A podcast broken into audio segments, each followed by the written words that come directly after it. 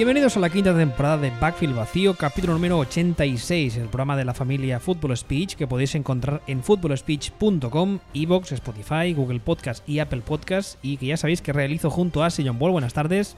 Muy buenas tardes. Estamos ambos en Twitter, aquí el caballero es arroba Sillon Ball y a mí me podéis encontrar como arroba wbistuer. Hoy vamos a empezar una serie de programas especiales, por así decirlo, un poco más cortitos de lo habitual, en los que vamos a hacer eh, las predicciones, nuestras predicciones del respecto al balance final de los equipos de cara a la temporada 2020, que al menos hasta día de hoy todo apunta a que se jugará. Con público, sin público, con speaker, no, está cerrado, eso ya se verá, pero en principio todo apunta a que se jugará. Y entonces eh, vamos a dividir los programas, cada programa ah, vamos a encargarnos de comentar esos, esos balances de dos divisiones. Hoy vamos a hacer la división este, tanto de la conferencia americana como de la nacional.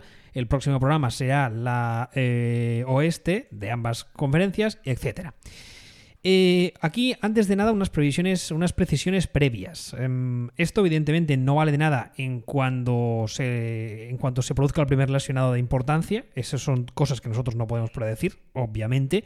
O tampoco si hay algún tipo de, eh, ¿cómo lo diríamos eh, finamente? Algún tipo de problema sociocultural que se mm, produzca dentro del vestuario, por ejemplo, que un quarterback diga mis compañeros son oscuritos, sale Drew Brees a decir, por ejemplo. Exacto. Y entonces se cree, la, se cree un follón ahí, vamos, y, eso tampoco podemos predecirlo. Además, tal y como están las cosas ahora mismo, eh, digamos que no sería una posibilidad descartable. Que mañana salga un cuerva que tú pensabas que era un tipo progresista y abierto y diga alguna cosa y digas, ¡ay, la, la que se va a liar! Dicho eso, ¿te parece que empecemos con el balance? Por cierto, antes de que empecemos eh, con, los números, hay que decir que, como las otras veces, como, hicimos con el ranking de head coaches, eh, no nos hemos puesto de acuerdo. O sea, tú has hecho el tuyo y yo he hecho el mío, pero es muy curioso porque se, se parecen bastante. Mm, bastante. La, la mayor divergencia es con los Jacksonville Jaguars. Sí, que ya, ya, diremos los números, pero es la mayor de todas. Pero además es una diferencia bastante importante. Sí, y es una diferencia que yo, hasta que no he visto que todos los números cuadraban, yo pensaba que te habías equivocado al pasarlo a limpio. No, no. Yo... Porque, no, entiendo para nada por qué has puesto esa cifra. O sea, o sea no. Ni, ni remotamente. Lo que sí comentar que la única regla que nos hemos marcado es que el total de victorias se corresponda con el total de victorias posibles en la NFL. Es decir, que no hemos puesto a todos los equipos 10 victorias. al final tiene que haber 256, si mal no recuerdo, partidos, 256 victorias. Y si uno tiene 16 victorias, pues otro tiene que tener 0 victorias. O sea, ahí tiene, tiene todo que cuadrar razonablemente. Dicho eso, vamos allá. La primera división de la que vamos a, hablar es la división este de la conferencia americana. Evidentemente es la división que ya sabéis que forman... Ah, ¿Te parece que los diga ya en el orden que hemos designado que van a quedar? No, empieza por el último. El último, pues eh, nosotros creemos que con un eh, balance de 5 victorias, el último clasificado de esta división serán los Miami Dolphins. Además, ambos les pusimos un balance de 5-11, o sea, aquí coincidimos. ¿Quieres decir algo o empiezo yo? Es que eh, con, Miami me, debato entre dos líneas de pensamiento, por así decirlo. Por un lado, para mí, en mi subconsciente, sigue siendo Miami LOL, sigue siendo. Y por otro lado, me resisto a. Me resisto a pensar que Brian Flores no hará las cosas con un poco de cabeza. A ver, las cosas las están haciendo mejor. están haciendo cosas. Tampoco es difícil. Tampoco es difícil. No, pero, pero es cierto que desde que ha llegado. A ver, no, perdón, efectivamente no, pero la perspectiva, la perspectiva es que antes de Brian Flores estaba Dan Gates allí. Entonces, claro, dice que ya hablaremos de Dan Gates. Entonces, claro, llega Brian Flores y casi que con, si en lugar de una persona pones a un, un espantapájaros con, con, un sombrero de los Dolphins y dicen, este es tu head coach nuevo, pues ya es mejor que Dan Gates, ¿no? Entonces, evidentemente hay un progreso, pero no solo eso, o sea, la forma de construir todo, mm, incluso están teniendo suerte, ¿no? Porque eh, el año pasado los Dolphins consiguieron un récord muy, muy engañoso, pero extremadamente engañoso, porque ganaron varios partidos eh, que no se les había perdido nada ganando, eh, los ganaron en, en los minutos de la basura de la temporada. O sea, partidos al final de temporada ganaron bastantes. Y sin embargo, luego, cuando llega el draft, se encuentran que con que tu tía Lola bailó, o cómo se llama el. Tu vecina Lola. Tu vecina Lola, exactamente. Habrá, habrá que buscar el nombre y aprendérselo. Lo que pasa es que, espera, voy a buscarlo. Tua. Eh, si pongo tu, tu vecina Lola, mm, Google me entenderá. Tu vecina Lola. A ver, ¿qué dice? Y no, no me ha reconocido. Me dice, quizá quisiste de- decir tu vecina Lola. Vaya. A ver, ¿cómo dices que se llama? Tago Bailoa. Ta- Tago Bailoa, sí señor, Tago Bailoa. Tua Tago Bailoa. Vale, pues Tua, para los amigos. Pues eh, el, el- el hombre con nombre de canción de Hanson, pues resulta que se parte, se parte por la mitad, ahí como si estuviera con una, con una motosierra, y pasa de ser número uno del draft a, a caerles a ellos el número 5. Con lo que al final, básica- básicamente, acaban drafteando lo que probablemente habrían drafteado o pensaban querer draftear, si no fuera porque este se ha reventado por la mitad y además mm, ellos ganaron estos partidos que no se había perdido nada porque mm, las estadísticas, digamos los números, son de equipo fueron de equipo abominable. O sea, no fueron de equipo de cinco victorias, fueron de equipo mucho peor. Pero sin embargo sí que vimos un equipo en el que los jugadores eh, compraban el discurso del entrenador. Sí que vimos un equipo que fue mejorando. No, no había que ganar las cinco victorias, estas cuatro victorias con la al final de temporada cuando no se había perdido nada, sino que el equipo realmente poco a poco fue mejorando. Tampoco era muy difícil, pero poco a poco fue mejorando. Y sí que hemos visto, y esto es importante también, unos movimientos de, de- del management, o sea, en, en cuanto a las cosas que han firmado, cómo lo han hecho, esto, muy serios y con mucho sentido, tanto en el draft como en la agencia libre. De eso que dices tú, "Oh, ¿y estos Dolphins? Sí, que sin, sin entrar en el nombre concreto, porque tú un jugador puede gustarte más o menos, el movimiento per se dices, ah, pues, pues tiene sentido lo que están haciendo. Sí, o sea, hemos, hemos blindado la secundaria con eso. Ah, pues, pues sí, y no, y no han hecho realmente pagos, pues, pues no, o sea, realmente se están moviendo bien. En- Entonces, claro, en lo que a mí respecta, te pueden decir, "Ah, pues, has puesto solo cinco victorias. Digo, ya. Que es que no suben del año pasado. Digo, ya, ya, ya lo sé. El tema es que el año pasado no era un equipo de cinco victorias. O sea, si el año pasado era un equipo de una victoria o dos victorias máximo, este, este año yo lo que espero es que estén en cinco o seis victorias, pero merecidas. Que realmente sean un equipo de, de cinco o seis victorias. Además tienen un, tienen un calendario complicadete, ¿eh?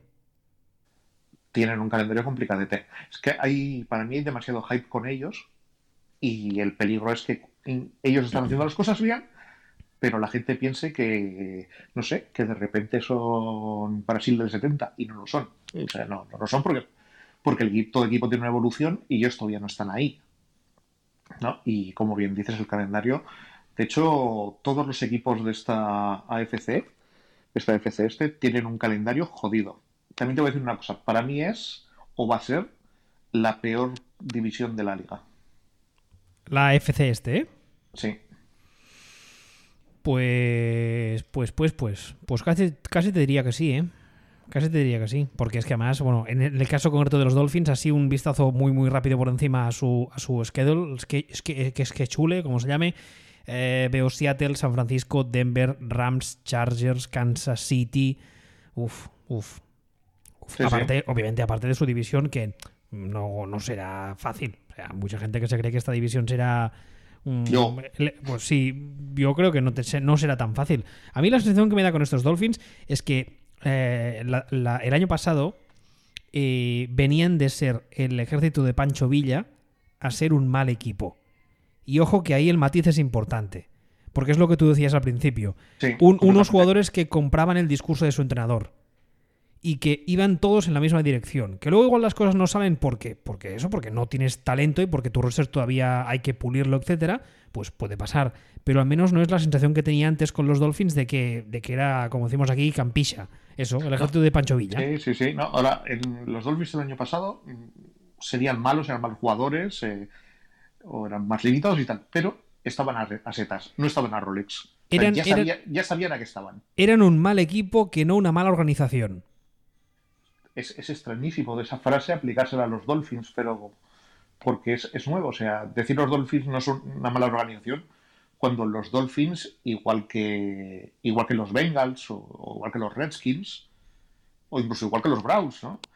Eh, su punto de partida es que han sido una organización de mierda desde hace bastante tiempo, décadas. Claro, el- el- el- cuando tú cuando tú alguien te pide, o en este caso un equipo te pide que le des el beneficio, el beneficio de la duda, dar ese beneficio de la duda cuando llevas 20, 25 años haciendo las cosas mal o muy mal, es muy complicado. Pero es que realmente la sensación que da desde fuera eh, con este equipo, con este, con este Miami, es esa. Es que, bueno, tienen un plan que lo tienen claro, que todo el mundo tiene claro hacia dónde van, etcétera, y que, y que poco a poco, bueno, veremos si les sale. Pero ya es una No, novedad. sí, sí, sí. Y, y- y es un plan que no es nuevo. O sea, ya el año pasado tenían un plan y actuaron en base al plan.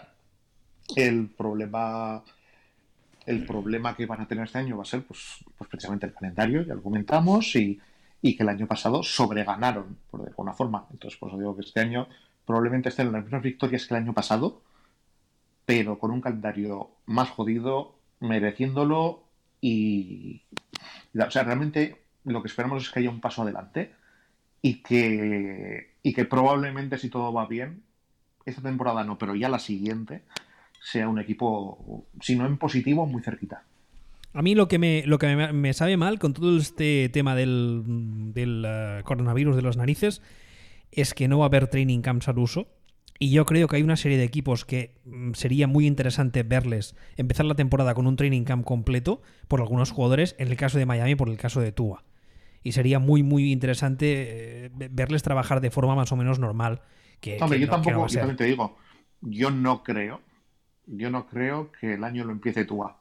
Y, no debe- y no debería. Bueno, que, no, que no debería, ahí estamos de acuerdo. Yo creo que no debería, no hay ninguna necesidad. Además, el tipo sí que es verdad que estamos oyendo estos días noticias de que hablan de que una recuperación milagrosa, bla, bla, bla, bla, muy bien. Pero no hay ningún tipo de necesidad ni urgencia en que empiece ya, la semana Mira, con- 1, te- De hecho, voy a decir más. ¿Contra quién empiezan los Dolphins la temporada? contra New England. Y el siguiente, Buffalo, y el siguiente, Jacksonville. vale, si soy yo, yo a Tua, en todo caso, lo lanzo el partido 3. O sea, ¿qué Y- necesidad tengo yo de lanzar bueno. al quarterback rookie contra la que el año pasado ha sido la mejor defensa de, de NFL? Pero ojo porque Jacksonville es, es el, eh, es el oasis, ¿eh? Porque viene New England, Buffalo, Jacks- eh, Jacksonville, Seattle, San Francisco, Denver.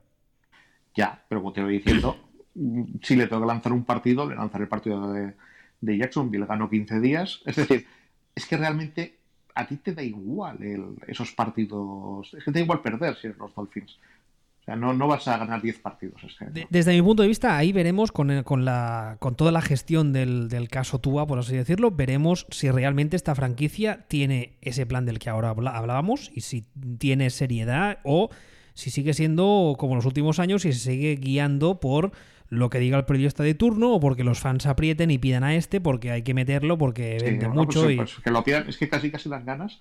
Aparte es que si es que los Dolphins es que no necesitan poner a Tua, es decir, los Dolphins tienen al, al su quarterback suplente es probablemente el mejor quarterback suplente de la liga y es el, el mejor mal quarterback de la historia. O sea, es, es, eh, eh, eh, yo me iría a la guerra con Fitzpatrick. A cualquier guerra. Igual mejor a una rollo Juego de Tronos o con vikingos o cosas así medievales, pero con Fitzpatrick te puedes ir a la guerra donde sea. O sea, no, no es el. No es, no es lo peor que te podría pasar. Sí, porque se le aparece, se le aparece la Virgen y te casca un partidazo, el cabrón. No, no, o sea, si un día será uno de estos días que dice, oye, he soñado que era Brett Favre, y es Brett Favre, pues oye, eh, mm, pues, pues que te, te puede ganar. O sea, esto que se dice siempre de los quarterbacks suplentes no te ganan partidos, joder. Fitzpatrick te los gana, también te los pierde, pero es un tío que te gana partidos. Además, no. es, muy cómico y es espectacular porque cuando te los gana, te los gana en plan sacada de miembro viril y cuando te los pierde, te los pierde en plan desastre absoluto. pero, pero absoluto. No tiene término Pues- medio, es brutal. Pues claro, los Dolphins realmente es que no tienen necesidad de lanzar a. porque el partido de Patriots es en Foxboro, Sí, por ejemplo. ¿no? Y el partido de. Este no mira, el partido de los Bills, ¿dónde es? en casa. En casa. Bueno, o sea, a Foxboro ni de palo lanzaría yo a Tua. Y eh, el de los Bills, yo probablemente tampoco. Pero bueno, ya, ya veremos. El de, los, el, de los, el de los Bills, el único que, eh, eh, punto a favor que puede tener Miami es que es en Miami, en una época del año que todavía hará mucho calor. Y ya sabemos que para eso, para los equipos, viajar a Miami es siempre un problema porque hace mucha humedad y tal. Y lo digo completamente en serio. O sea, está, está, está, eh, está probado y eso pasa mucho, ¿no? Que las primeras semanas de temporada regular, cuando se juegan en Miami, los equipos de clima más frío mm, muchas veces tienen problemas por eso. Es lo único que me puede pensar hacer que digas, bueno, pues, pues meto a Tua. Pero es lo que tú dices, no hay ningún tipo de necesidad, con lo cual, ¿para qué? Pero bueno, ya veremos qué hacen. ¿Te parece que pasemos al tercero de la división, al que creemos nosotros que va a quedar tercero? Sí, este eran cinco victorias, el siguiente. El siguiente son 5,5. Yo le he dado un 4,12 y tú le has dado un 7,9, un poco más eh, optimista. Eh, una cosa que no hemos explicado al Le principio, da, esto le da de... un 7 le da un 7-9, ¿eh? Le has dado un 7,9, sí señor. Me toca haber equivocado. Sí, sí, le has dado un 7,9. A mí me ha parecido muy generoso, pero bueno. No, tenía mis motivos, pero bueno. Sigue. Y no, que lo que decía, cuando hemos empezado el, el- eh, capítulo de hoy, no hemos hablado de que esto que hacemos es lo que tú dijiste, over and under. Lo digo porque la gente dice, ¿cómo te pueden salir 5,5 victorias? ¿Lo quieres explicar eso? No, realmente no lo. Yo creo que es bastante evidente. Esto tiene dos motivos. Uno, que hemos hecho la media entre lo que hemos dicho cada uno de nosotros. Y, y dos, o sea, que el equipo estaría. Esto es como cuando haces las apuestas y dicen: ¿el equipo qué, qué opinas? ¿Que va a ganar más de tal o menos de tal? Bueno, es que su línea. Su línea media sería. Estaría ahí, en el, en el, en el cinco y medio. Aprobado, eh, bueno, no, aprobado no, en este caso no, porque el aprobado es el 8. Aquí el aprobado no, o sea, suspendido. No, no, estos, estos, estos no aprueban. Mira. te no aprueban. Mira, curiosamente aquí me pasa una cosa. Eh, siendo un escenario relativamente parecido, relativamente parecido al de Miami, Para nada, para nada. un segundo, espérate. Vale, en, el- vale. en el sentido de que son dos franquicias que a día de hoy mm, no, no están ni se las espera. O sea, su objetivo yo creo que ganar a día de hoy no es ni en el objetivo de Miami ni el de Jets. Pero en el caso de Miami, aunque seguirán siendo para mí, creo, un equipo perdedor, lo que decía antes, serán una organización seria. Y en el caso de los Jets, pese a que tengan más talento en algunas posiciones, serán un equipo perdedor y una organización que no me la creo. Completamente. Pero, pero, Pero pero, para nada. O sea, este staff no me lo. empe- Empezando, claro, evidentemente por su flamante head coach Adam Gaze, del que ya hemos hablado largo y tendido, que me parece uno de los tíos más inútiles y con una mm, fama mm, más inmerecida que hay a día de hoy en la liga. ¿Sabes, ¿Sabes cuántos años lleva Dan en la liga? 17. ¿17 De- años? 17 años, sí. Voy a, buscar, esos di- voy a buscar su currículum. En esos 17 años, vamos a, vamos a apartar, digamos, los dos años que estuvo de. El tiempo que estuvo de coordinador eh, ofensivo con Peyton Manning. Porque yo he llegado a la conclusión de que el coordinador ofensivo ahí era Peyton Manning. O sea, es algo que a veces que siempre he dicho que, el- que, que, que Peyton Manning era el coordinador de sus equipos y por algún motivo cuando analizaba estos broncos se me olvidaba. No, y estoy convencido que el coordinador era Peyton Manning porque, ¿sabes? Del resto de, de 17 temporadas, ¿sabes en cuántas ha estado en un equipo con récord ganador Adam Gaze? Mm, Viendo, viendo el currículum, me atrevo a decir que una. Una.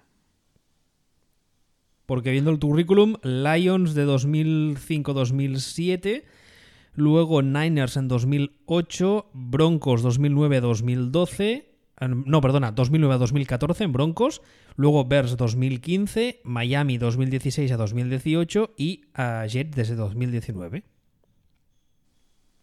O sea, es, un hombre que ha sido un desastre, es un hombre que sigue siendo un desastre, es un hombre que, que lo que sale de los Jets, eh, lo que comentan los, los beat writers de allí y, lo que se dice es que, que no es el head coach del equipo, que no es un líder, que es un tío raro, que es un tío al que cuesta seguir, que, que desde luego es el coordinador ofensivo, porque el, el head- la- para los defensas el head coach es Greg Williams. Y, y que, que es un poco menos que es un bulto sospechoso.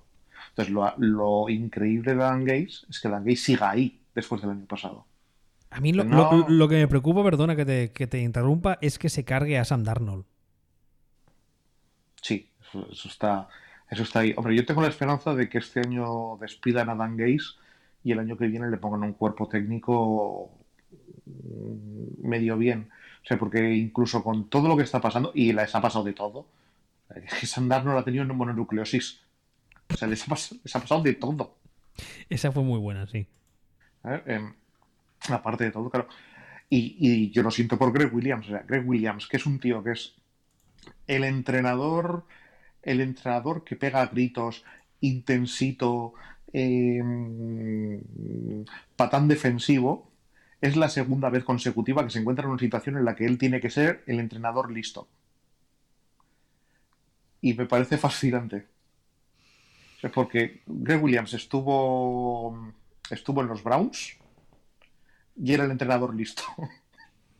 Ojo, ojo, ojo que no, que no escogiese la plaza un poco con esa idea en mente, ¿eh? No, creo. Yo creo que Greg Williams ahora mismo, después del después del lío que tuvo aquel con, los premios por utilizar a los quarterbacks, yo creo que él ahora mismo ficha donde le contratan. O sea, es un tío con una reputación cuestionable, ¿no?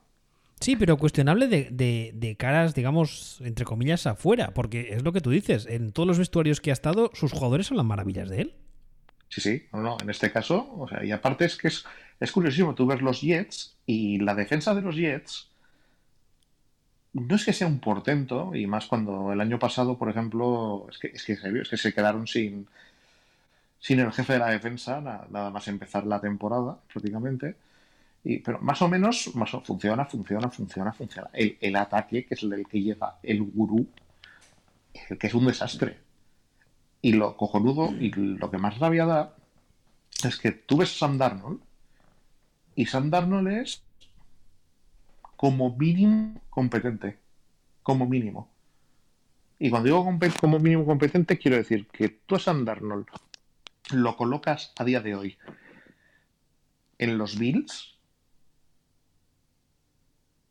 y de repente eh, no me sorprendería nada, o sea, no me sorprendería nada, vamos, apostaría, apostaría una de mis orejas a que el ataque de los Bills sería mejor, porque es mejor que el quarterback de los Bills.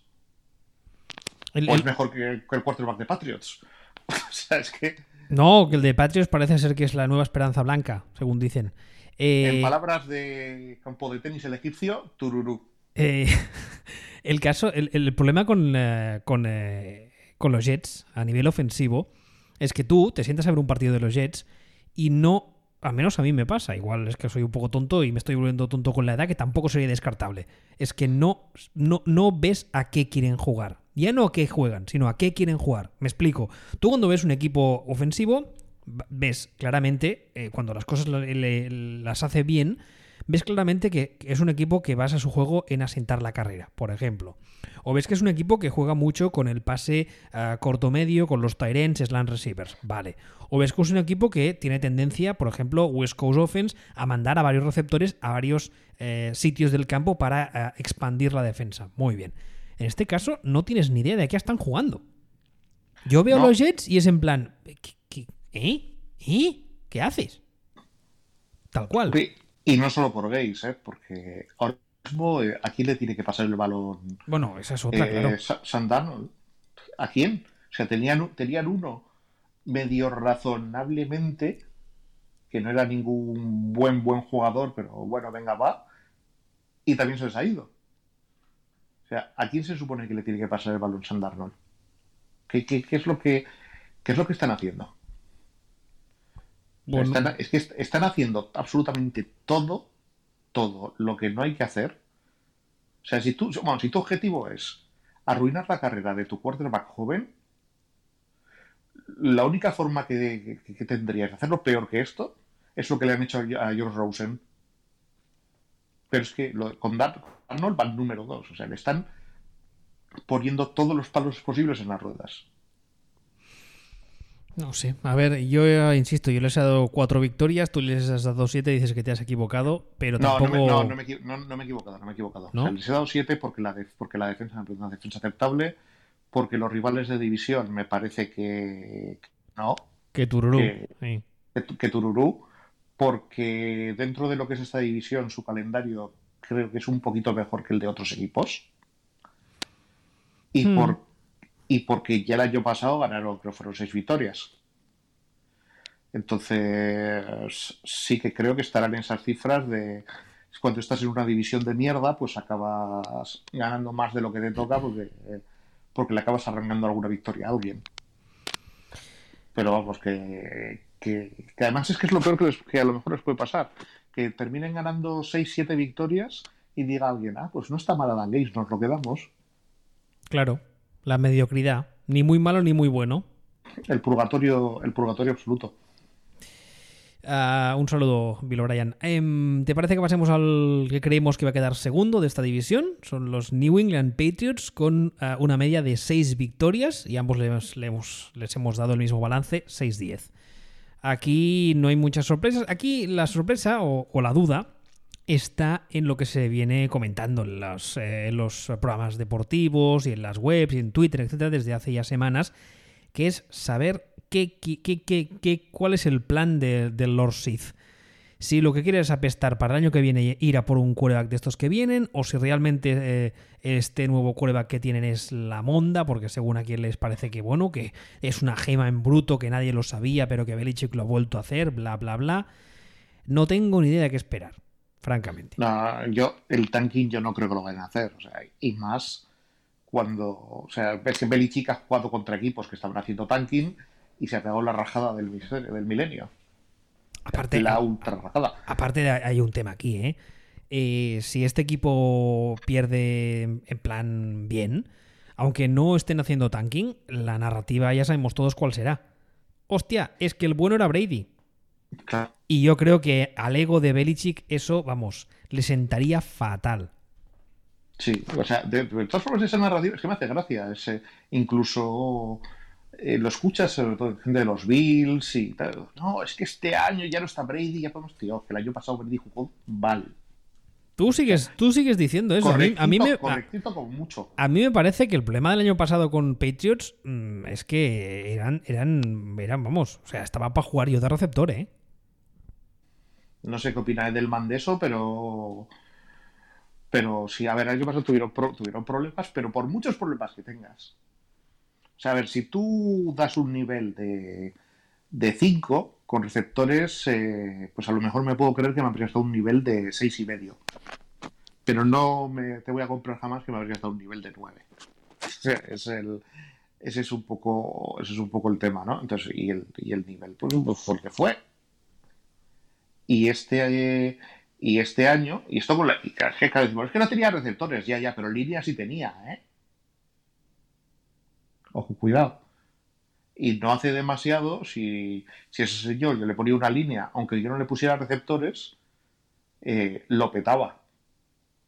De hecho, uno de los problemas gordos de Patriots que nos están hablando es que este año ya no van a tener línea. ¿Eh? Se, ha O ya- reti- se ha retirado eh, el, ¿Cómo se llama? ¿Skarnekia es? Es Garnequia.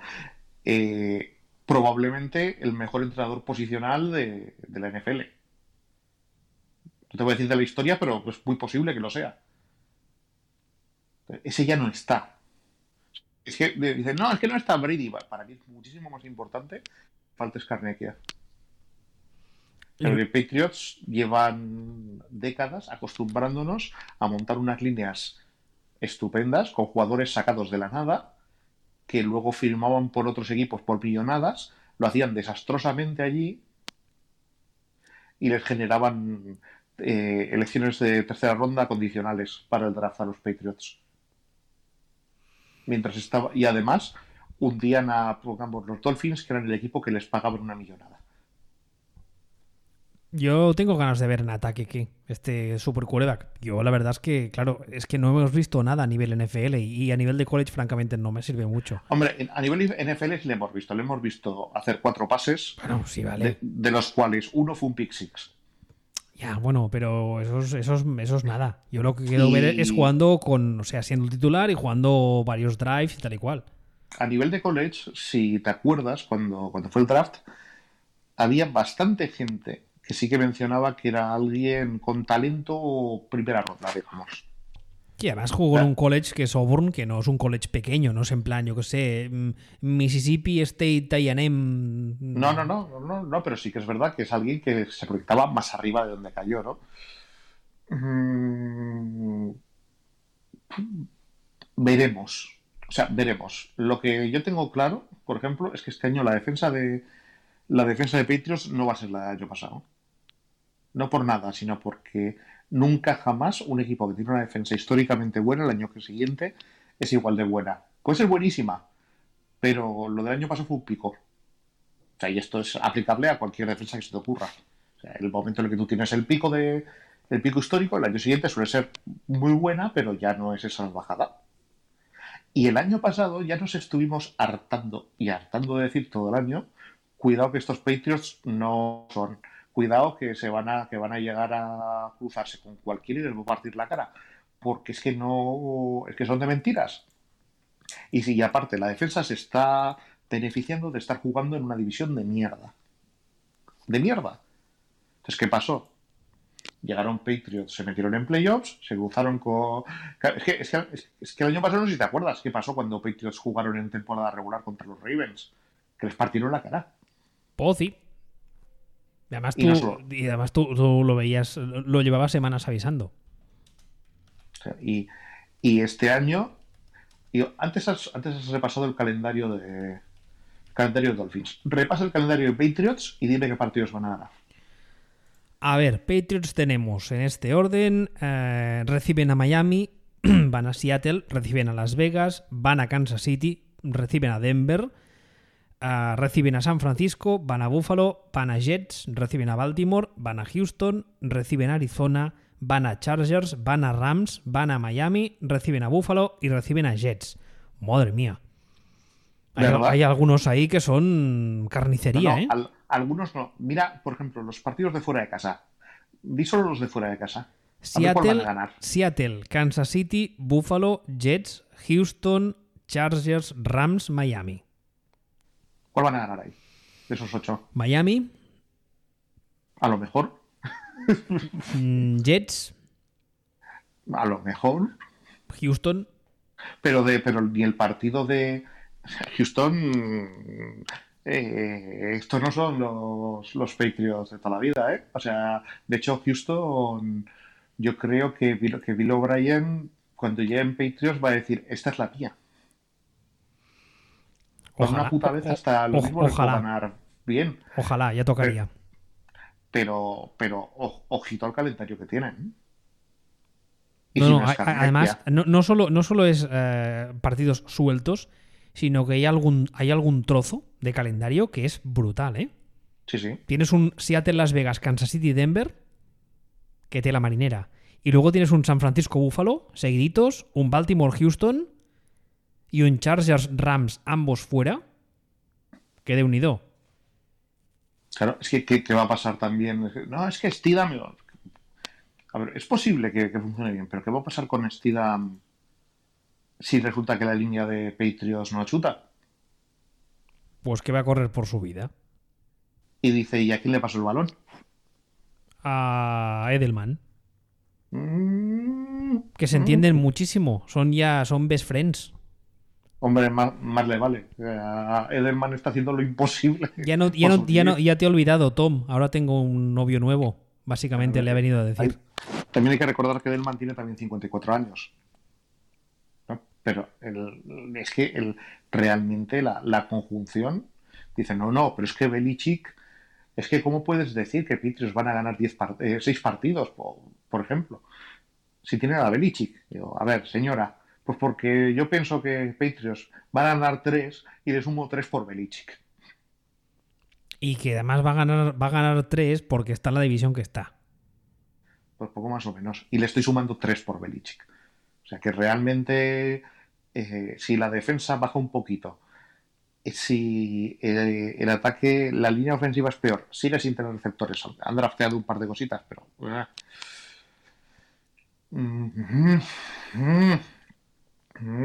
No sé, yo creo que ah. se les va a hacer el año muy largo en los Patriots. Yo, creo que sí, y creo que el problema que van a tener también es que es una franquicia que no está acostumbrada a, no ganar. No, claro, porque lleva 21 años o 20 años haciéndolo. O sea, por ejemplo, recuerdo, y el año pasado ya se notó que hubo cosas que no, que ellos mismos parecía que no se terminaban de creer. Mira, te cuento una anécdota. Hace, hace tiempo comentaba Chris Sims, el, hijo de Phil Sims, que, también jugó en la NFL. Eh, altamente conocido como el Sims tonto, que ya es decir. ¿Quién es el Sims tonto? El, hijo. ¿El hijo es el tonto? Joder, es más tonto que el padre, que ya es decir. A mí me parece Chris Sims un auténtico inútil, pero bueno, eso es opinión personal. Y además le, tiene, le tiene tirre a Brady desde hace, es de estos que lleva 15 años diciendo Hoy, hoy, hoy, Brady está de bajona. Sí, claro, ha llegado el momento en que ha acertado, pero también acerto yo.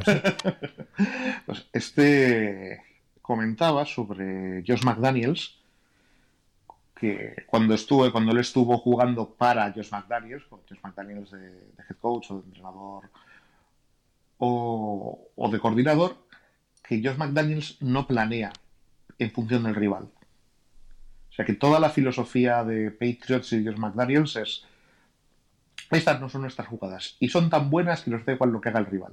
Ah, muy bien, ¿no? Así que aquí no hay que leer nada, no hay que hacer nada, hay que hacer esta jugada y hacerla perfecta. Punto. Bueno, pues bajo mi punto de vista, si esa es tu filosofía, más vale que tengas jugadores capaces de, respaldarlo, porque si no, a lo mejor resulta que, que tu ego extiende cheques que tu cuerpo no puede pagar. Y luego hay un tema, ¿eh? que por mucho que no nos pongamos de acuerdo tú y yo en el tema de Brady, yo creo que en Tampa Bay las cosas le irán. Yo creo que al menos estaremos de acuerdo si decimos que le irán medio bien. Vamos a dejarlo ahí. ¿Estamos de acuerdo ahí? Sí, yo que medio, vamos a decir medio bien, ¿vale? Medio bien para mí. Si es que tienen un equipazo. Por eso mismo. Y, y, yo creo que eso en New England dolerá, ¿eh? Sí, o sea, será esto como el meme este del que está eh, de mala hostia y lleva una carita sonriente encima. Tal cual, tal cual. Pues será más o menos. Eh, pondrán la cara esta de cuando, cuando te nominan al Oscar y pierdes y ponen la, y ponen la cara esta de, oh, ¿cómo me, y mientras aplauden de, oh, ¿cómo me alegro que los se lo hayan dado otra vez a Meryl Streep en lugar de a mí?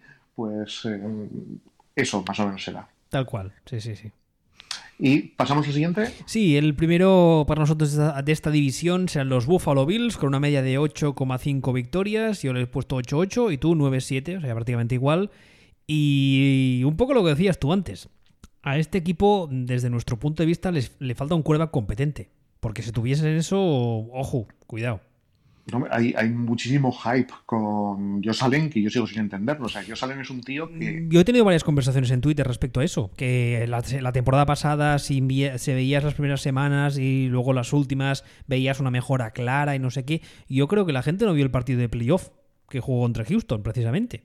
Yo creo que no. Porque, porque yo, creo que la gente no es consciente de que no llega al 60% de completos. Hizo, hizo, cada, hizo cada burrada en ese partido o sea, hizo cada, cada lanzamiento cafre. Y, y que su, eh, o sea, sus lanzamientos en largo, o sea, su, son es un desastre. O sea, pero son, muy, son, muy, largos y muy fuertes, pero no me sirve de nada si lanzas muy largo y muy fuerte y no lanzas donde toca. A cualquier parte. O sea, pierde completamente el control de la bola. Completamente. Y es, sus números son también históricamente malos en estos lanzamientos de, de más de 20 yardas. Creo que salió una, una, estadística hace unas semanas que decía que era el, el creo que el, el, primer el primer peor pasador en largo de la liga esta temporada había sido Trubisky. No sé si él estaba el segundo o el tercero. ¿Puede sí, ser? Sí, sí, sí, sí, sí, sí.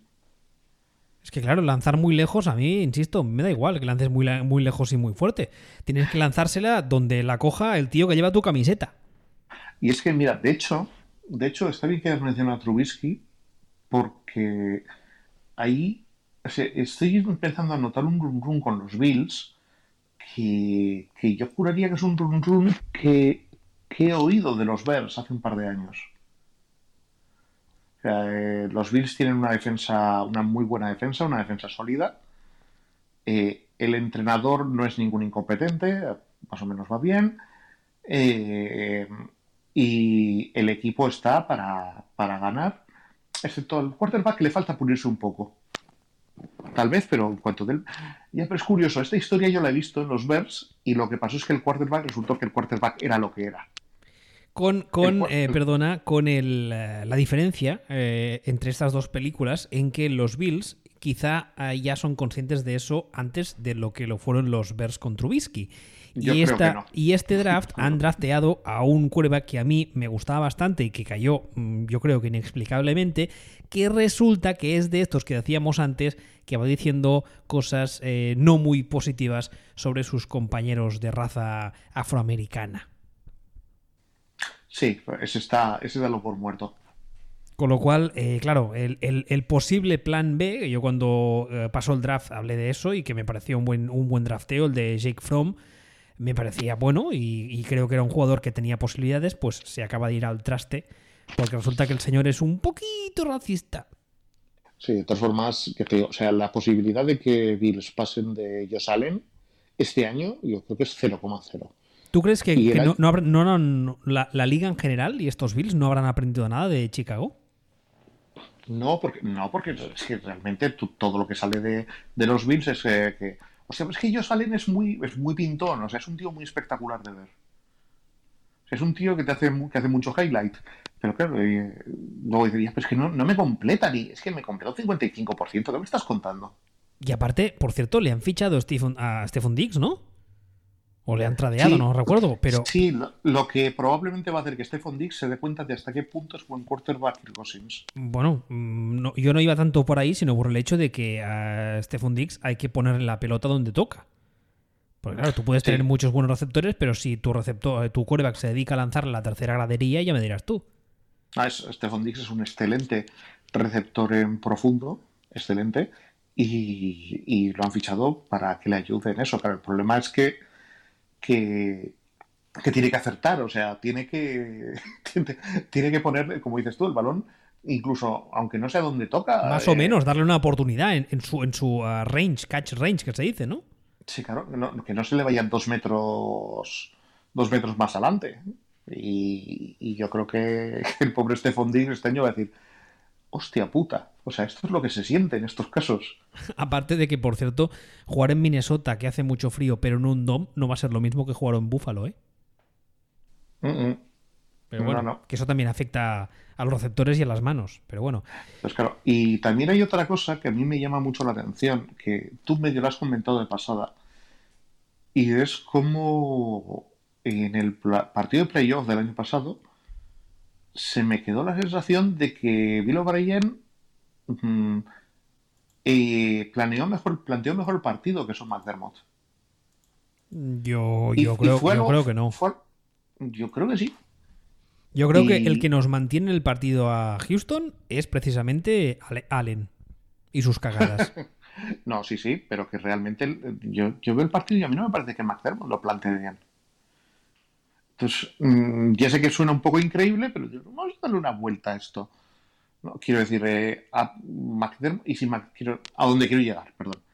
Y si McDermott es un entrenador de regular season, pero o tiene problemas en la, en la off-season, no sería el primer caso. Ya hemos visto unos No. cuantos. No, no, por eso lo digo. O sea, no, no es, esto es más una tesis que un hecho probado. ¿y si, y si pasa esto? Pero bueno. A ver, a ver, a ver este año, porque en principio, si todo va como parece, los Bills deberían meterse en playoff como líderes de división. Eh, mm, sí, pero eh, un poco una revisión del año pasado. El año pasado, desde la jornada 2, estuvimos nosotros diciendo, los Bills se van a meter en playoffs y ganar a nadie. ¿Qué pasó? Se metieron en playoffs sin ganar a nadie. Y al primer partido les partieron la cara. Y este año, tú miras el calendario de los Bills, miras los rivales de división y dices, pues que tranquilamente van a ganar la división sin ganar a nadie. Veremos, porque también tienen la- los rivales complicados como tienen el resto de compañeros de división. Claro, tiene esa, esa división, ese, ese Kansas City, Seattle, eh, Rams, eh, Arizona. Y luego tienen un par más de rivales de otras divisiones que también son complicados. Tienen un San Francisco, tienen en Pittsburgh, tienen Denver. Tienen Tennessee. No sé. Ah, Tennessee es una mentirita. Pero el. Pero incluso con todo, deberían ser de esa división los que más. O sea, meterse en, meterse en playoffs casi por inercia, es lo que quiero decir. Sí, sí, casi, casi. Entonces, eh, una vez que, que todo este. que todo se vea, pues lo digo, el, había el 9-7, eh, incluso meterse con un 8-8 de campeón de división, es que no lo, no lo, no lo descarto, porque incluso con Josh Allen, yo creo que son mejor equipo que los Dolphins, creo que son mejor equipo que, que los Jets y creo que son mejor equipo que Patriots. O sea, el, el nivel de talento que tienen estos Bills y tienen más talento que el año pasado. superior- Y ojo, que aquí nos estamos riendo mucho, pero hombre, tampoco sería el primer quarterback que pega el salto. Josh Allen. No, en los Eh. últimos años hemos visto varios unicornios de esos que te gustan a ti. Pero ves que los unicornios que hemos, que hemos visto, muchos de ellos han hecho amago. O sea, o sea eh, han hecho un año y luego se han ido a la mierda, básicamente. ¿No? El, el único, al final, el unicornio ha sido Jared Goff. O sea, Trubisky am- amagó, pero pum, tortazo. Y además, Y- en en el caso de Jared Goff, perdona, ha sido unicornio total, porque pasó de ser el peor de la historia a ser un quarterback, bueno, bien aseadito. Sí, luego, luego ha, ha tirado para atrás, pero sigue siendo un quarterback, digamos, de nivel NFL. Ahora, de nivel NFL normalito flojo, pero sigue siendo un quarterback NFL, ¿no? Y Josh Allen está eh, en el punto en el que estaba Trubisky el año pasado, básicamente. Es un quarterback de tercer año, que es que no es un rookie, que este es el tercer año de Josh Allen. Hombre, este, este es el año en el que mm, yo creo que está claro que hay que, hay que decidir si Josh Allen vale o adiós y ya por otro. Yo, yo no veo cómo pueden, con todo el hype que hay alrededor, o sea, tendría que ser una catástrofe el año de Josh Allen, del nivel del año de Trubisky para que pasaran de él. Yo creo que están atados con él dos años más. Creo que están atados con él dos años más y creo que les puede pasar incluso algo peor que, que lo que les ha pasado a los Bears, sino que les pase a, a la, la encarnación anterior de este caso, que fueron los Jacksonville Jaguars de Bortles. ¡Oh! ¡Boh! Los, los Jacksonville Jaguars de Bortles eran un equipo que globalmente era un buen equipo, con talento, y tenían un agujero negro en el quarterback.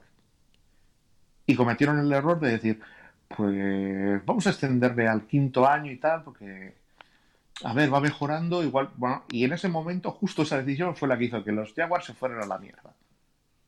Además, una, una como se suele decir, una ventana de oportunidad, eh, la de esos Jaguars, extremadamente corta, ¿eh? No, porque el equipo se vino abajo entero. Fue como un año espectacular con esa defensa brutal, que ese año, si llegan a tener un quarterback mínimamente competente, mm, arrasan. Y luego el segundo año ya la cosa ya fue un poco ya bajada y luego ya el tercero fue desastre total. Claro, el, el siguiente año la defensa no hizo el pico, pero siguió, siguió siendo una muy buena defensa. Eh, el ataque, pues, eh, Bortles era Bortles. Y el tercer año pasó algo que de hecho suele pasar muchas veces con las defensas en ese tipo de equipos, que hubo un momento en el que globalmente la defensa dijo, estamos hasta la polla de dejarnos la vida para que este gilipollas nos pierda los partidos. Casi que me voy a cobrar a otro sitio. Normal también, entendible. No, no, normal, normal, normalísimo. ¿Te parece que haga un repaso de esta división y vayamos a por la siguiente? Perfecto. A ver, eh, tal y como os he dicho, según eh, nuestras eh, predicciones, el último de división serán los Dolphins con 5 victorias, el tercero serán los Jets con 5,5, los segundos serán los Patriots con 6 y los primeros serán los Bills con 8,5. Y ahora vamos a hablar de la ah, NFC este, como hemos hecho con la AFC. Es la división que componen, bueno, no lo digo, voy a decir directamente el cuarto clasificado de esta división para nosotros que serán los Washington Redskins con una media de 5 victorias, además media fácil porque yo les he puesto un 6-10 y tú un 4-12. No, no sé de dónde te sacas tú que pueden ganar seis victorias los Redskins. Pues la verdad es que ahora que lo pienso, yo tampoco. O sea, yo, yo lo he visto y he dicho, cómo, cómo van a ganar estos Redskins? ¿Cómo Yo, a ver, yo lo, yo lo puse porque eh, tienen un calendario, bueno, no extremadamente complicado. Tienen dos Giants que me siguen pareciendo un mal equipo, que no una mala organización, un mal equipo. Tienen un Cincinnati que me parece que será un desastre absoluto. Tienen un Detroit, etcétera. pero me creo mucho a Ron Rivera, quizá demasiado, quizás sí, pero creo que, va, a conseguir que este equipo tenga cierto, cierto orden. Por eso les he puesto 6-10. Yo es que creo, mira, de los que has dicho tú, yo es que tengo mucho mejor opinión de lo que van a ser los, los Lions este año. ¿En serio? Sí, tengo bastante mejor opinión de lo que van a ser los Giants este año también. Eh, los Giants, no sé, no sé qué pensar. Me tienen un poco así así. No, y pues entonces yo, yo miro los Redskins y los Redskins eh, parece que es un equipo en, en derribo, realmente. O sea, ese. O bueno, han hecho un reset, han metido a Ron Rivera. Mm, no tienen talento. O sea, que, que realmente qué buenos jugadores tienen los Redskins. Alex Smith. Sí, sí, si no estuviera, si no se moviera como Echenique, pues, pues sí, pero pero, pero realmente no. Y, y, Hoskins, este, este, es interesante, de hecho, porque, ¿sabes? Eso que, eso que comentabas antes de Josh Allen, es que este del principio hasta el final, mira, jugador que progresó la de Dios, Dwayne Hoskins. A ver, déjame que me repase el roster así rápido si veo alguna cosa que me llame la atención. Eh, aparte de Dwayne Hoskins, tienes a Adrian Peterson con sus 84 años. Eh, receptores no tienen. Tyren no tienen. Running back tienen el de 84 años. Y en defensa, bueno, tienen al número, número uno del draft, del flamante draft de este año, que ha sido Chase Young que sí, que se dice de él que es un jugador generacional, que puede cambiar una unidad, bla, bla, bla, pero a ver, el chico no es Moisés andando sobre las aguas, o sea, su influencia llegará hasta donde llegará, y si el resto de roster son todo cojos y mancos, pues el chaval va a hacer lo que puede hacer. Pero la verdad es que sí, no tiene, no tiene mucho talento, ¿no? Quizá me, he pasado de optimista con este, con este 6-10. O sea, yo les he plantado en 6 victorias, en 4 victorias, creo, pensando en el calendario. Sí, 4-12 las has dado tú. ¿no? pensando que, que Dwayne Haskins va, va a seguir progresando como progresó el año pasado. Porque, y, pensando también que, aunque yo no sea el mayor fan de Ron Rivera, me gusta mucho como lo que ha hecho. O sea, que, que, haya, que haya cogido a Jack del Río de coordinador defensivo me parece una maravilla. Como, como gestor de grupo, a mí me parece que es de los mejores que hay en la liga. Y, y como coordinador defensivo me parece solidísimo. O sea, al final, eh, ¿soy un coste defensivo? Cuando soy un coste defensivo. Es que no solo voy a estar yo. Voy a montar una defensa que te vas a flipar. Voy a estar yo y cuando yo no esté porque esté viendo la tele, va a estar Jack. El, planteamiento de, decir, no, no, yo no me achanto. Quiero el... ¿Quién es el mejor coordinador defensivo que hay? Ahora mismo libre, Jack del Río. Pero no me siento amenazado por él. Venga, te para adelante. Vámonos, vamos a montar aquí un, un pepino de defensa. el problema es que les faltan los jugadores, porque el año pasado aquello era un, era un páramo, era. Eh, eh, tienen, que, tienen que ir con ello, pero, pero realmente el, problema serio que tienen los Redskins es el Downer. Que, que se le vaya la pinza en cualquier momento. Que muy tranquilito está últimamente, miedo me da. Demasiado. Miedo me da. Está mirando ahora el calendario de los Redskins y hasta el bye que tienen, que es la semana 8, tienen una primera mitad de calendario de unido también, ¿eh? Sí, sí. Filadelfia, Arizona, Cleveland, Baltimore, Rams, Giants y Dallas. Sí, luego en la segunda parte es cuando yo creo que pueden ganar partidos de la basura. Giants, Detroit, Cincinnati, Dallas, Pittsburgh, San Francisco, Seattle, Carolina, Filadelfia. Sí, o sea, yo ahí el partido de los Panthers, por ejemplo. Eh, el, de, Cincinnati. Y el de Cincinnati son los dos partidos que si todo fuera normal, yo creo que tienen opciones reales, muy reales de, de ganarlos, ¿no? más, más luego algún par de ellos que pesquen por ahí de forma tal, pero pero yo creo que en esa segunda mitad de calendario les he visto un par de partidos muy, muy ganables e insisto en lo de Dwayne Hoskins. O sea, es que el progreso fue muy evidente. Tengo, tengo mucha curiosidad por verle, la verdad, porque además en Washington también, eh, también esperan que, que, no salga que salga no salga susto. Que no, salga muerte, que salga, que salga quarterback. Es que fue, es que aquella selección fue, o sea, esto de le cogieron y hicieron un reach en el draft, se le cogieron antes de lo que se proyectaba porque es amigo del hijo del, dueño Eh, Jay Gruden, que era el entrenador, no lo quería porque, porque no lo quería realmente y de hecho eh, puso a Giskinum, lo que pasa es que y, y luego puso a Colmaco y hasta y tuvo que ponerle porque se le rompieron todos los porque se le rompieron todos los quarterbacks, si no, no lo habría puesto. Y de hecho, además, cuando salió del draft ya se dijo que era un quarterback que tenía que tenía que le faltaba todavía muchas horas de horno, como yo creo que así se, se vio, pero del mismo modo lo que tú decías ahora, su progresión fue muy buena, con lo Claro, cual nos, de- entonces- nos demuestra que tiene margen de mejora porque tiene talento. O sea, no sé hasta dónde llegará, pero realmente es que la progresión estuvo ahí.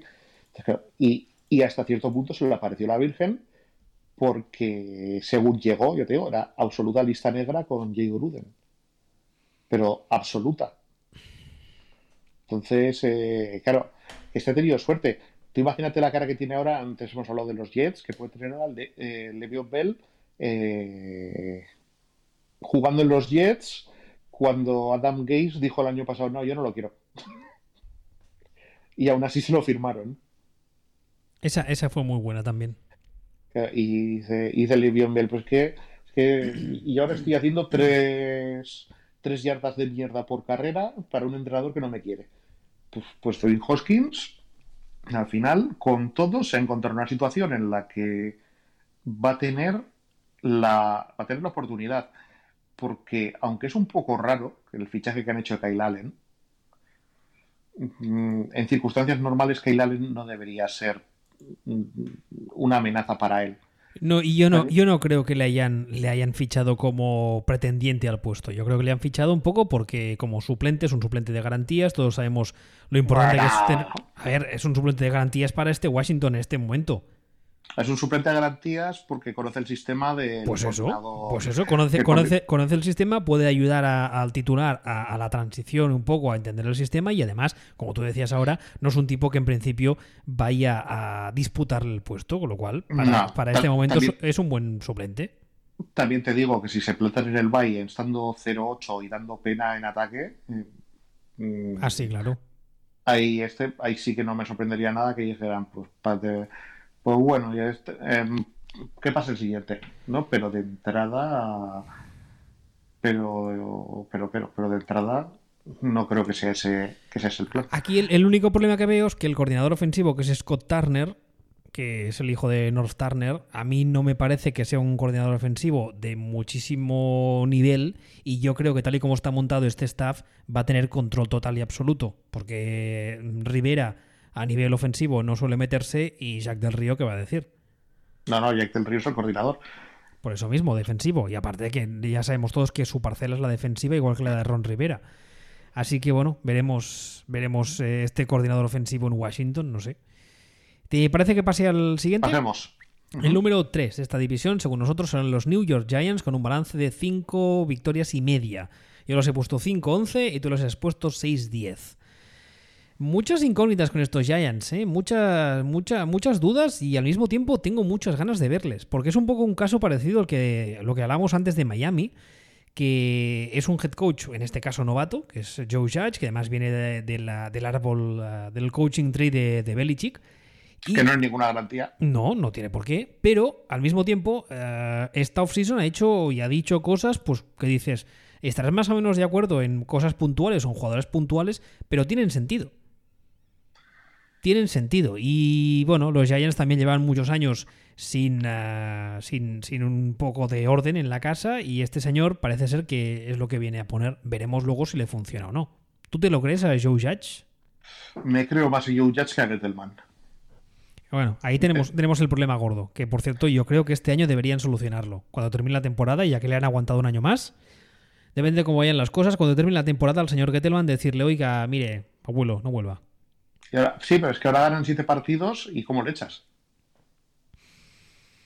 Ay, claro, es que el, el- el problema es que a largo plazo todo las cosas casi por inercia, algún año las cosas medio parece que salen bien, ¿no? Y a los Giants les puede pasar este año. El, han no- yo, yo a los Giants les he notado que este año han hecho menos chorradas. Que ya, ya es algo. O sea, el, en años anteriores, yo creo que es, un tema, y yo creo que es un tema más Joe que otra cosa. porque en años anteriores los Giants se han dedicado a, a firmar basura, a seleccionar en el draft basura. Cuando digo basura me refiero a jugadores que no tocaban en esa posición, a, hacer una gestión pésima de, de, sus recursos. Y este año, sin embargo, me parece que han firmado jugadores, algunos de ellos un poco mediocres, pero con, con cierto sentido, tapando, tapando agujeros y que... Mm, y aparte que han tenido cierta suerte en una serie de, de, cosas y han hecho las cosas un poco medio, medio ordenadas, ¿no? Sobre todo una cosa, y es que, que Daniel Jones el año pasado yo creo que rindió por encima de lo esperado. Sí, y... uh, lo que pasa que es una, una, de las cosas que también hay que tener en cuenta eh, es la, la, progresión que hace Daniel Jones y además es que le han traído coordinador ofensivo nuevo. Le han traído, bajo, bajo mi punto de vista, excelente coordinador ofensivo nuevo. A ti te gusta más que a mí, la verdad. Ya, ya tocará hablar de los. Tú sabes que el año, que el año pasado los, eh, los Cowboys fueron eh, el mejor ataque de la liga, ¿no? ¿En serio? Te lo juro. Mira, eso no lo tenía, no lo tenía controlado. Por, por eso también cuando se habla de, de, de, las mejoras de los Cowboys, también digo yo, ojo, ojo, cuidado, a ver dónde creemos que pueden llegar a subir. Que desde el número uno es complicado subir. Y yo creo que es. Yo creo que bien, bien, bien. O sea, de verdad. O sea, es, eh, me parece. Eh, me parece que es un tío que, eh, que él y su entorno han hecho crecer bien, como cuanto menos a Dak Prescott bien o muy bien a Dak Prescott que, y que es idóneo para tanto para los focos de, de Nueva York como teniendo experiencia como tal. O me parece estupendísimo lo que han hecho ahí con él y, y, ya digo que si ya el año pasado el rendimiento de, de Boca Secadan estuvo por encima de lo esperado oye vete, vete a saber, no creo que no creo que vaya a ser ningún quarterback top 5 de la liga, digamos, ¿no? pero pero es bastante posible que sea un quarterback para largo y eso no, eso ya te da la vida. Y aparte, un poco comentando lo que decía de las cosas que están haciendo serias, o sea, no hay más que ver lo que han cogido este año en el draft, cómo se han movido, o sea, porque este año, corrígeme si me equivoco, pero left tackle que te crió, ¿no? Te has desmayado.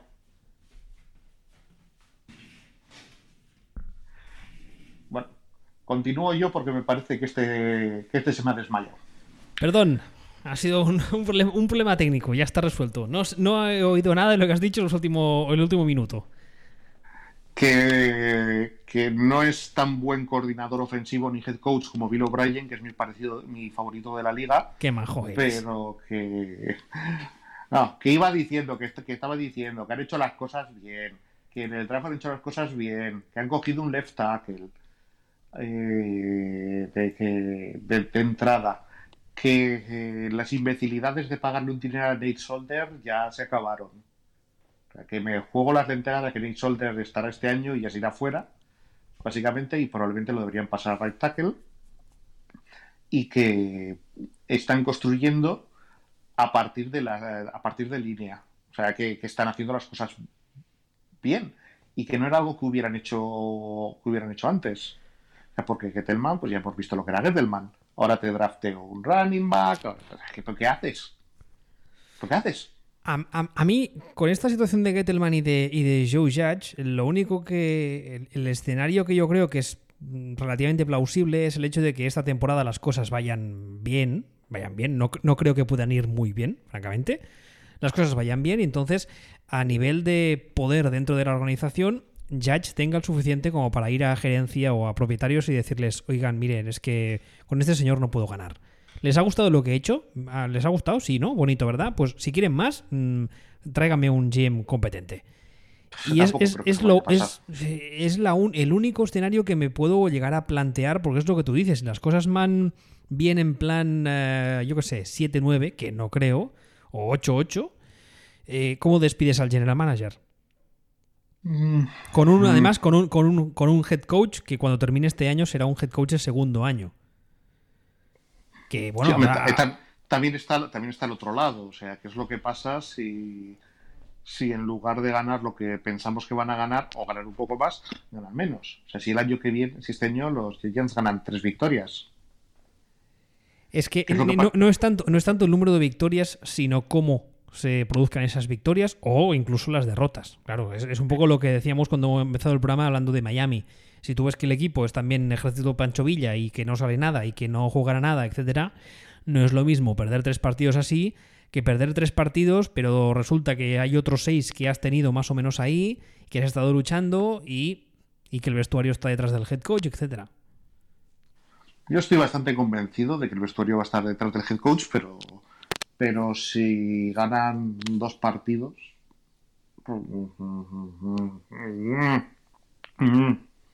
Si ganan dos partidos, Gettelman cae.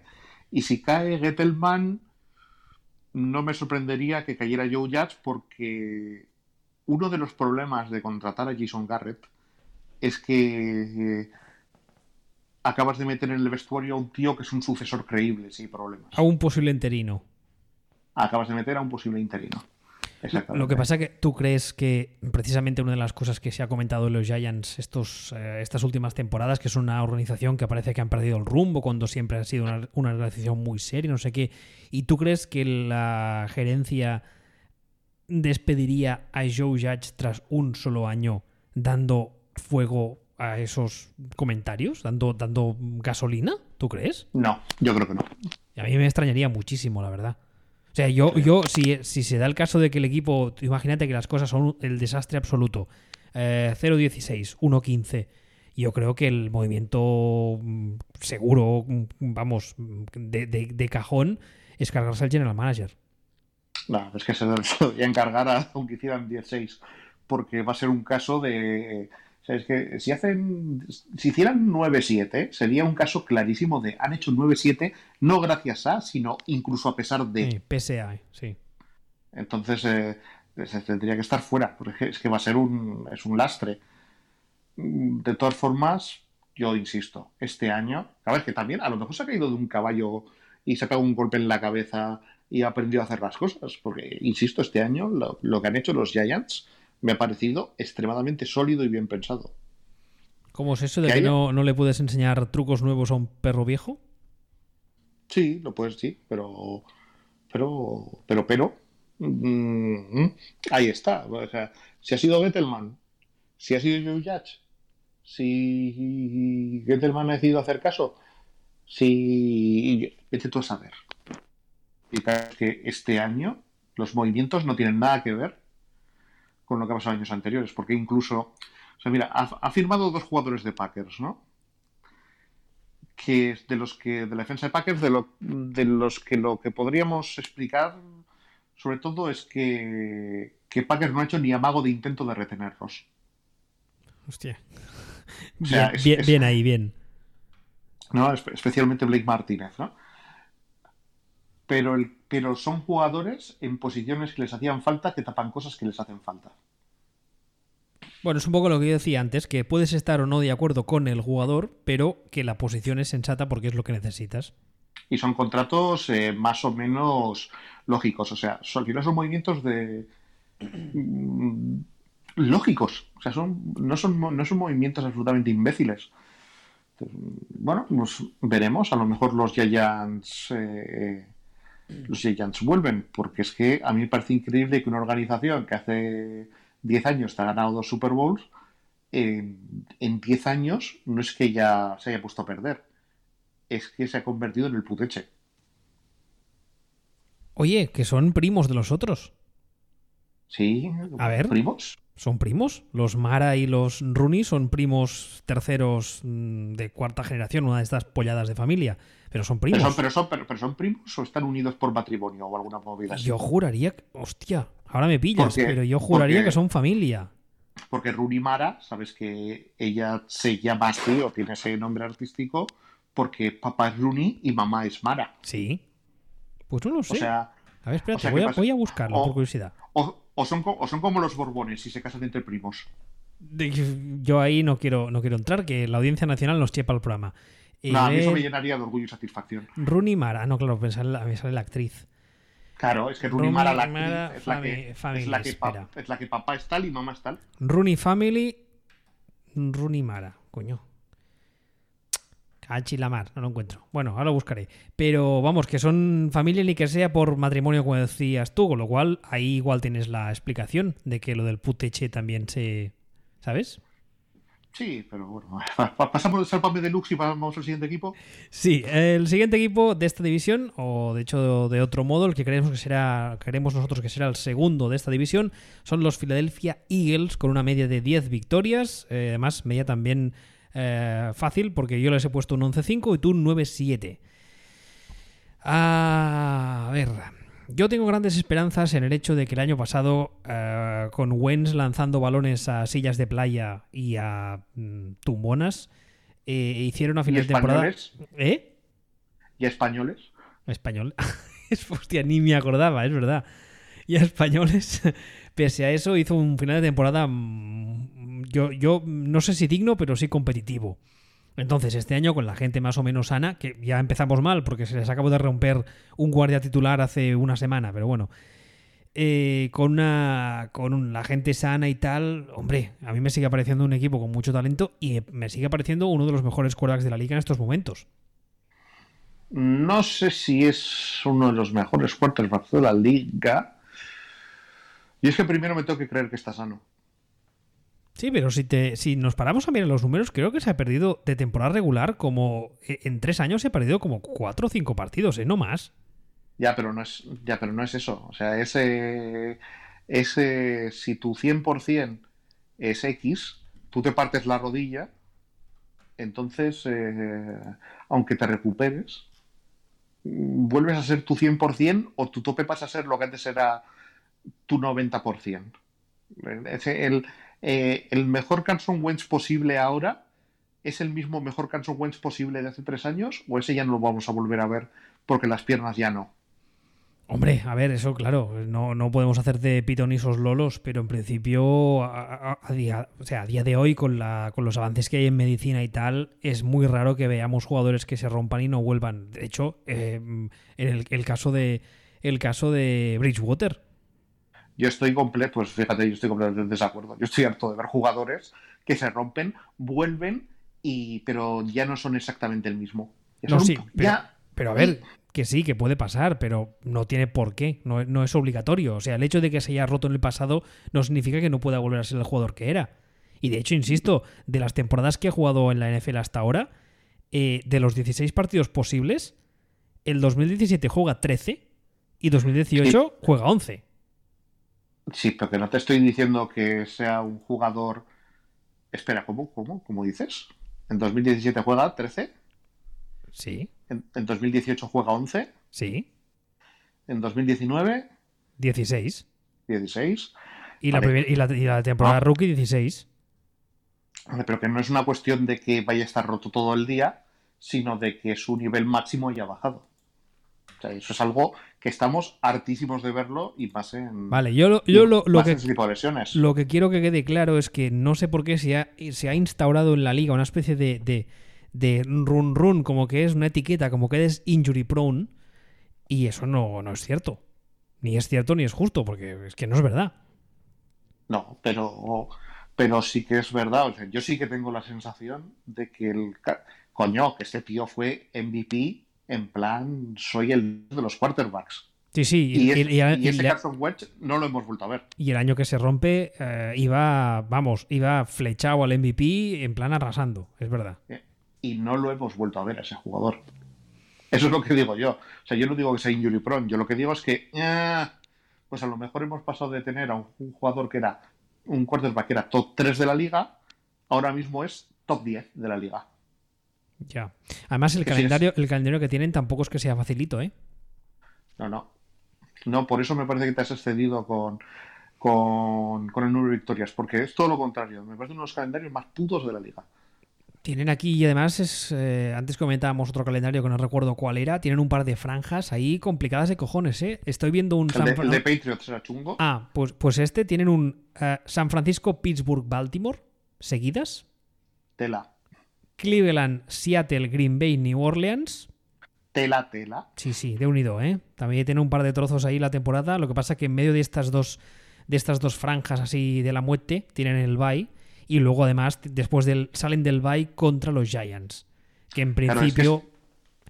Claro, es que estos tienen, tienen la ventaja de que tienen dos partidos contra Redskins y tienen dos partidos contra Giants, que aunque ya decimos que Giants irán mejor, eh, son dos partidos a los que se tienen que agarrar los Eagles como locos. Y además eh, cierra la temporada en casa contra Washington, que si llegas a la última jornada en plan, hostia, hay que ganar porque el, el récord eh, divisional, bla, bla, bla, jugar de las garrofas en casa contra estos Washington Redskins, en principio es algo asequible, que siempre ayuda. Hombre, es, es- hombre, es el partido que tiene, es el rival que querrías tener este año. Empiezan la temporada en Washington y la terminan recibiendo a Washington.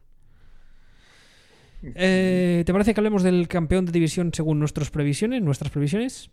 Espera, espera, si todavía no hemos hablado casi de los, de los Eagles. Ah, ¿Dónde perdón. vas, loco, loco de la vida? Ah, yo qué iba- sé. no, que iba a decir que, que no, sobre todo el tema, el tema de los receptores, el tema de todo.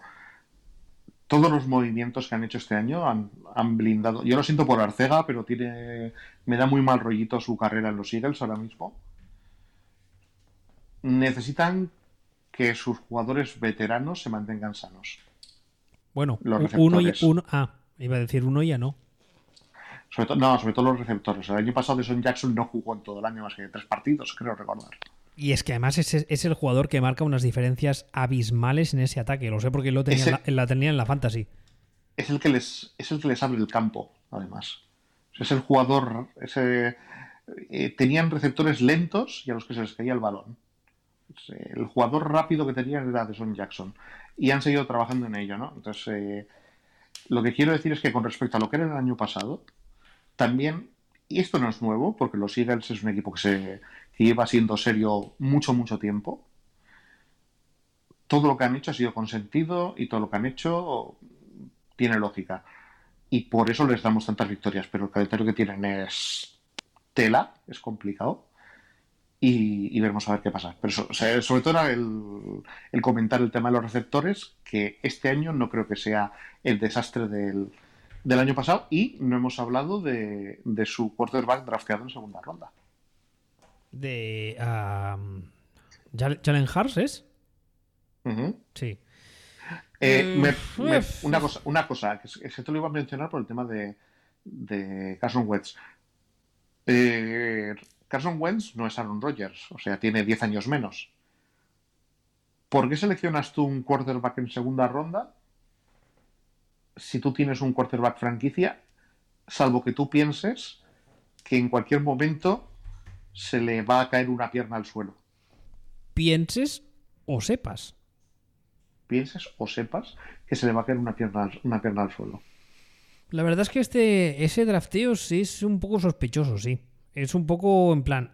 "Hmm", Sospechoso en el, se- en el sentido de que, uy, ¿qué, qué, qué, qué parte? ¿Sabes cuando estás viendo una película de esas de misterio, de asesinos, y de repente hay alguien que hace algo y dices, uy?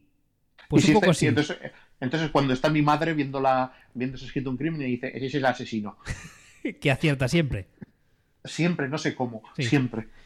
Pues sí, sí, sí, sí, sí que es verdad, sí. La verdad es que no, no me acordaba de este, de este movimiento, de este drafteo. Y sí que es verdad que cuando lo vi fue en plan, ¿Por qué? "Hmm, Eh, porque qué cosa más rara.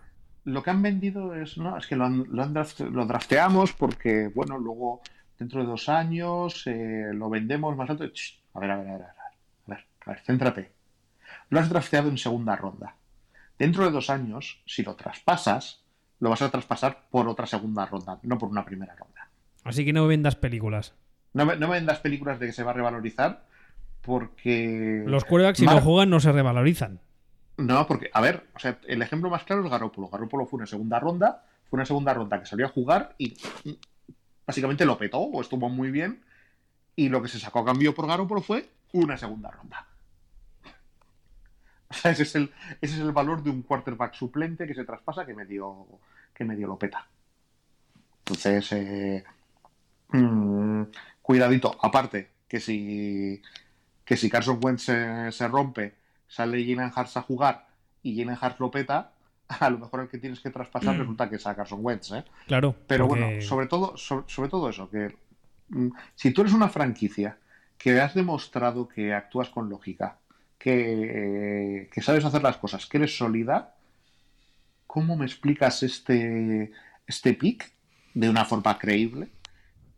Si no es que, que Carson Wentz va a acabar pues como el caballero negro de, de los caballeros de la tabla cuadrada, dando saltos sobre una pierna sola, diciendo no, pero, pero es una herida superficial. Estoy bien, estoy bien, sigamos luchando.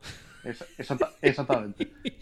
Sí, la verdad es que es, es un, es un, eh, es un movimiento, eh, entre comillas, estúpido. Es, es una, no, más que un movimiento estúpido, es una equivocación, entre comillas, que es muy poco propia de los Eagles. ¿No? Y es lo que ¿no? ahora, a la vez y dices, "Hmm, qué cosa. Tú- imagino que habrás visto un cadáver a los postres. Hombre, El, el cuadro con los ojos, que cuando lo, cuando lo pillan vuelve a mirar hacia el otro lado. Pues es un poco esa sensación. En ¿qué- plan, os hemos pillado. ¿Eh? ¿Qué? No, nada. ¿por qué tienes esas fotos de, de hombres desnudos? Son sospechosos, cariño, sospechosos.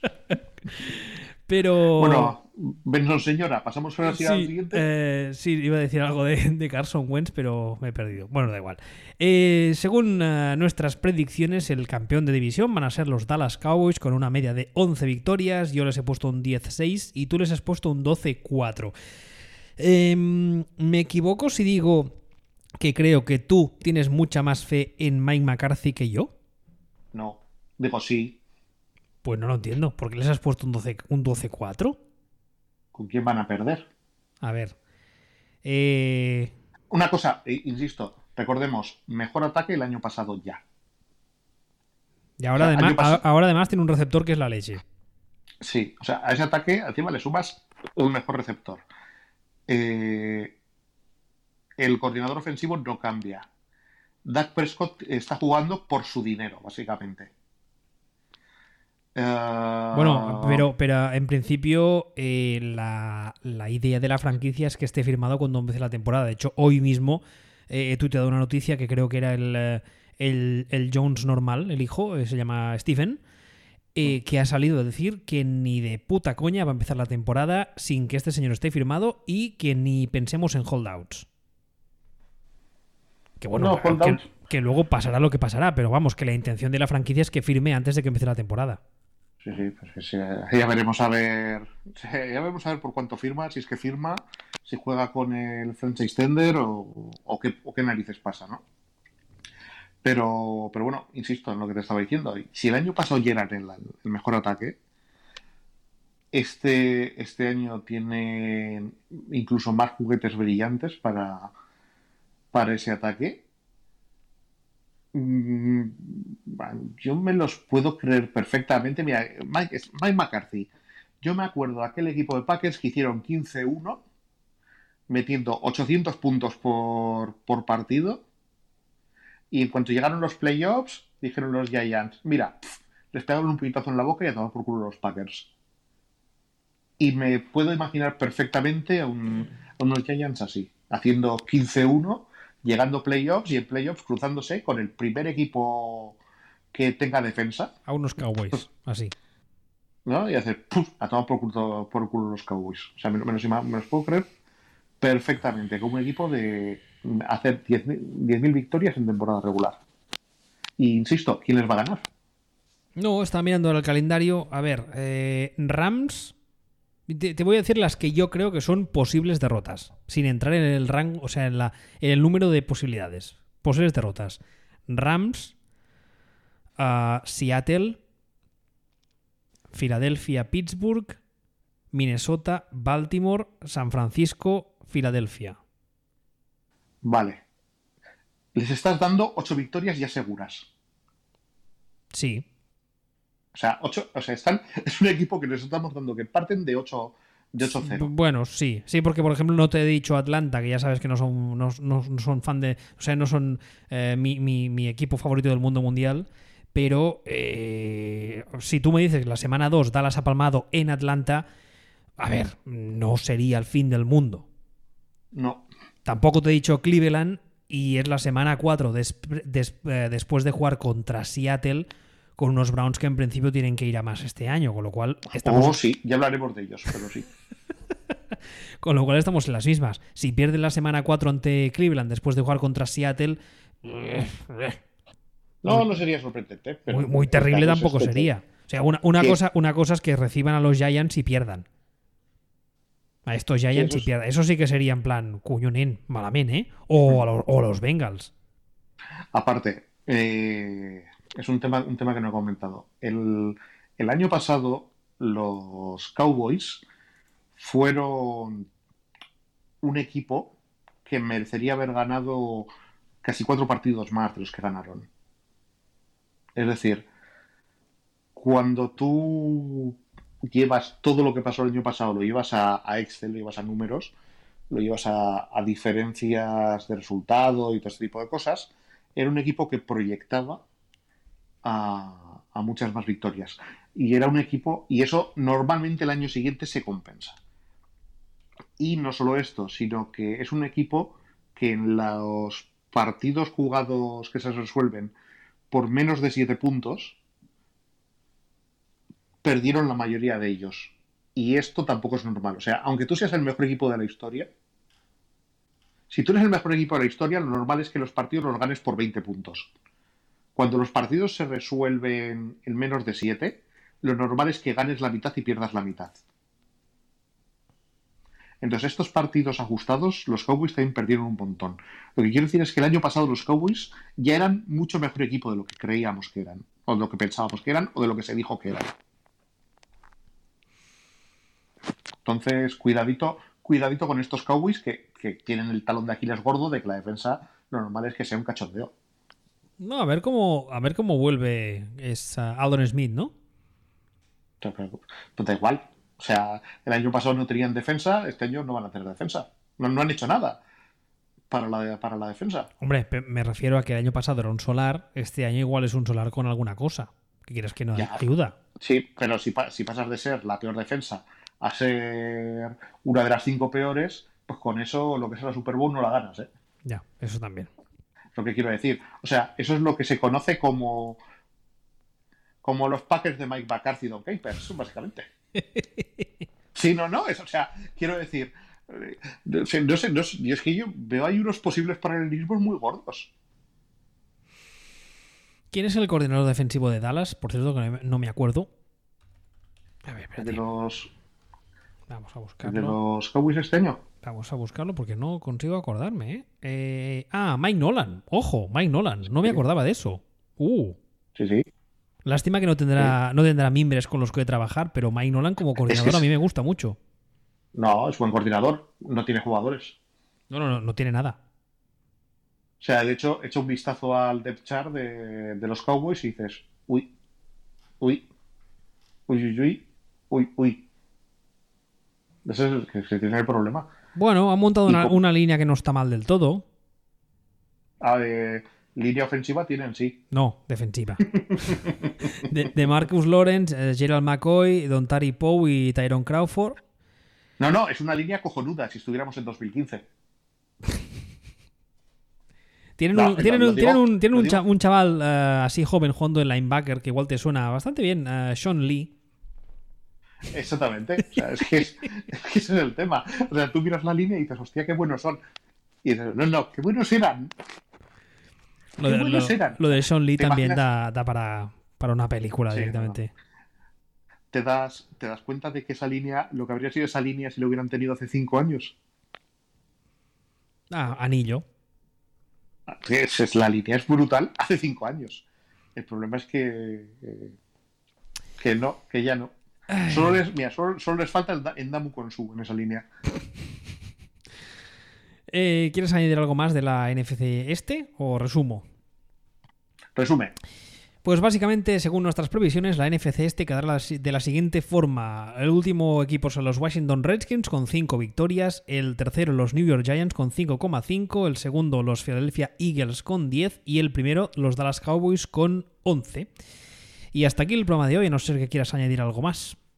No, así me va bien. Muy bien, pues comentar que en el próximo episodio hablaremos de la AFC y la NFC Oeste. Como hoy hemos hecho la Este, pues la semana que viene toca la Oeste. Y nada más, hasta el próximo programa. Hasta luego.